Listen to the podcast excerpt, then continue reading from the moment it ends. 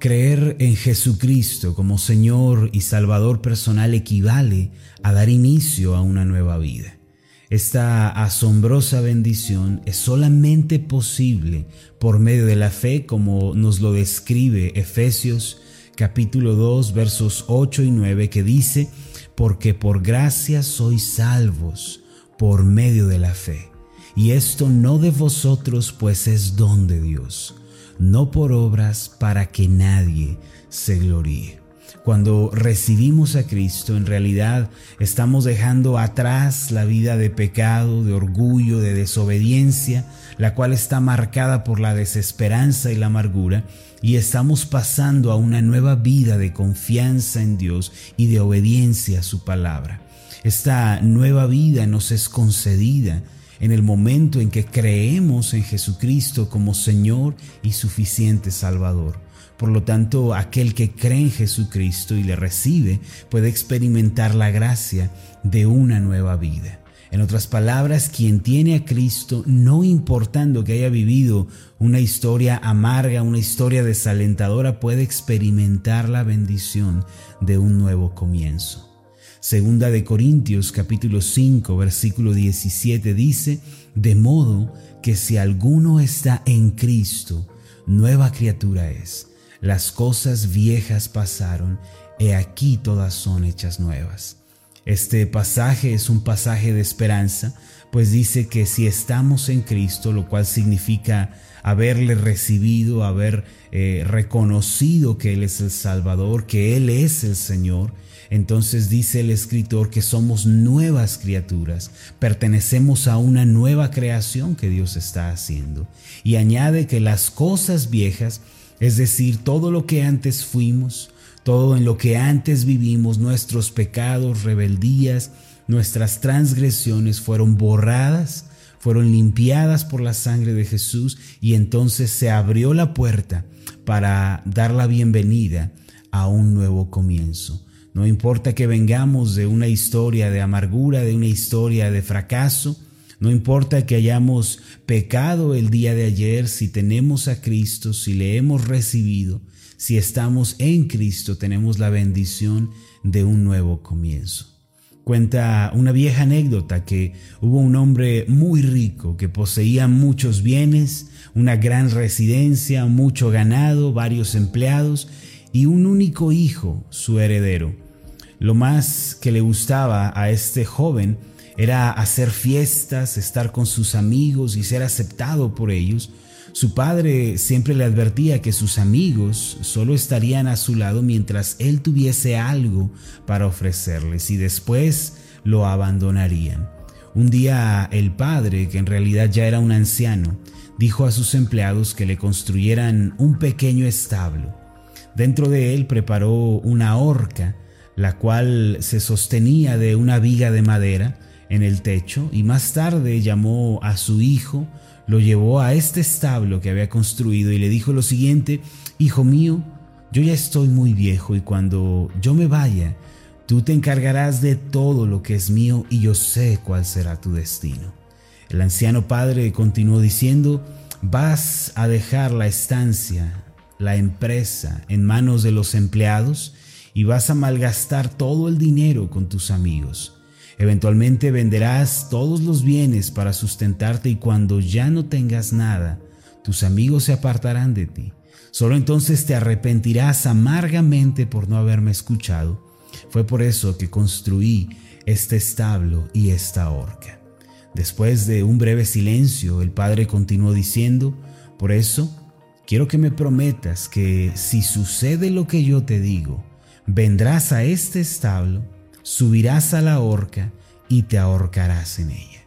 Después de escuchar las palabras de su padre, el joven se burló y pensó que era algo absurdo. Sin embargo, para no contradecir al padre, prometió que así lo haría y pensando que eso jamás iba a suceder, se mofó en su corazón. Tiempo después, el padre murió y su hijo se hizo cargo de todo lo que perteneció al padre. Y así como su padre lo había previsto, el joven malgastó todo, vendió los bienes, perdió a sus amigos y hasta la propia dignidad. Luego de haber empobrecido y habiendo quedado solo, en medio de su desesperación y aflicción, comenzó a reflexionar sobre su vida y vio que había sido un tonto todos esos años.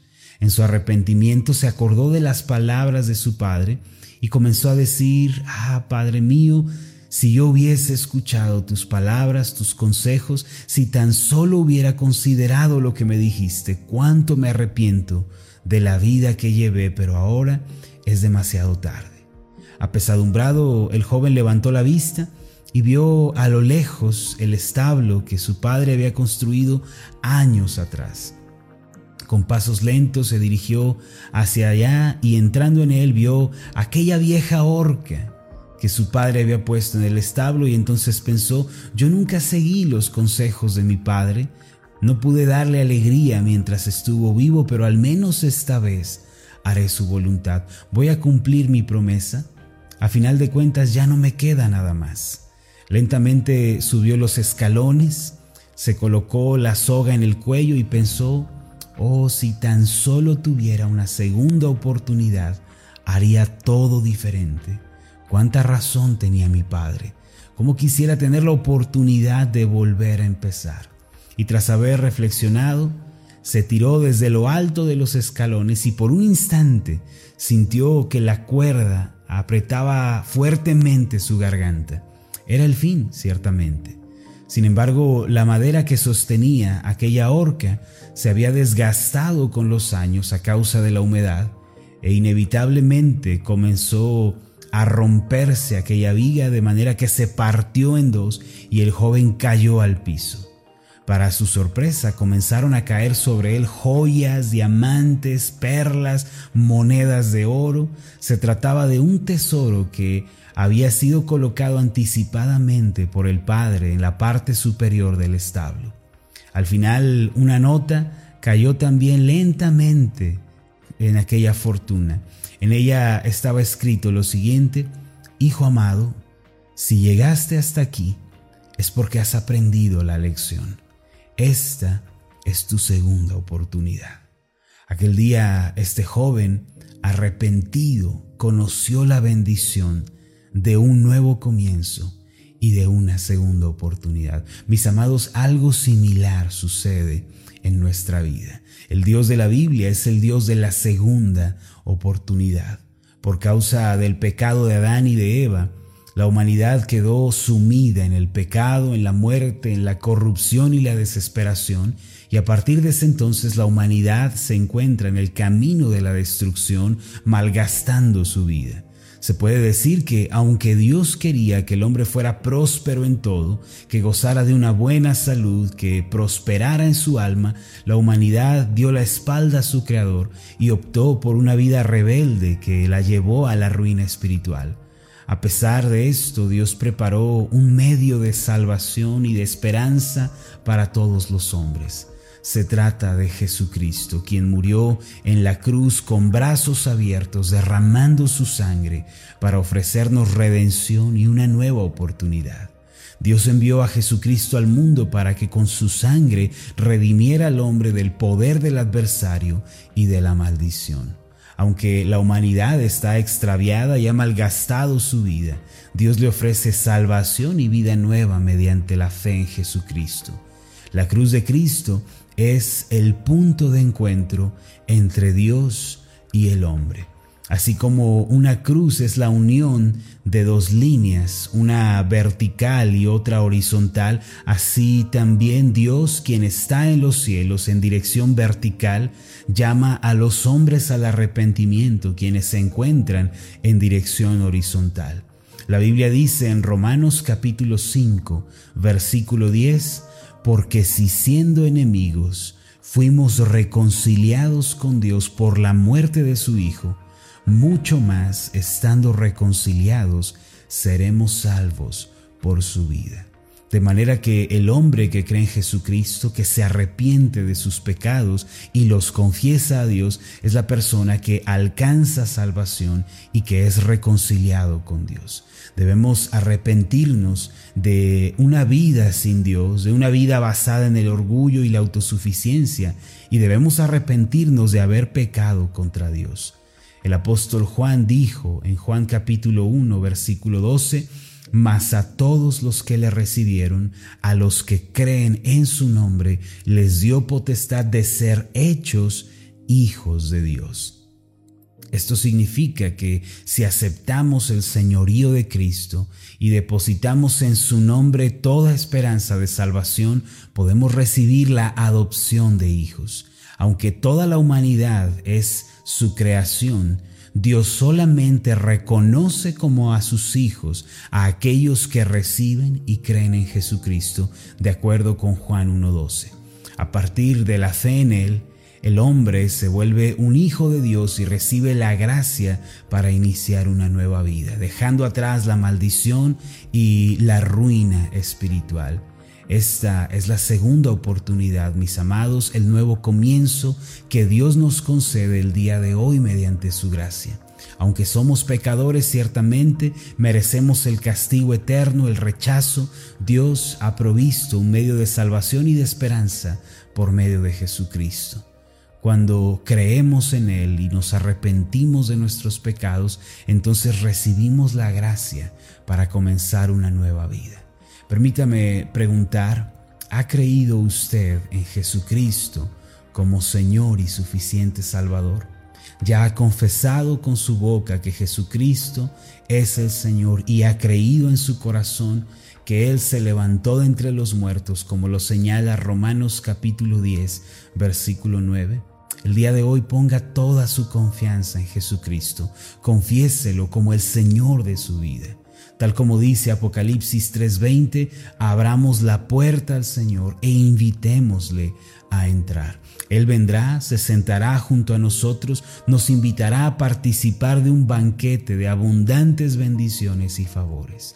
Jesús, el Hijo de Dios, es la segunda oportunidad para la humanidad y es la segunda oportunidad para usted y para mí. Reciba esta oportunidad el día de hoy.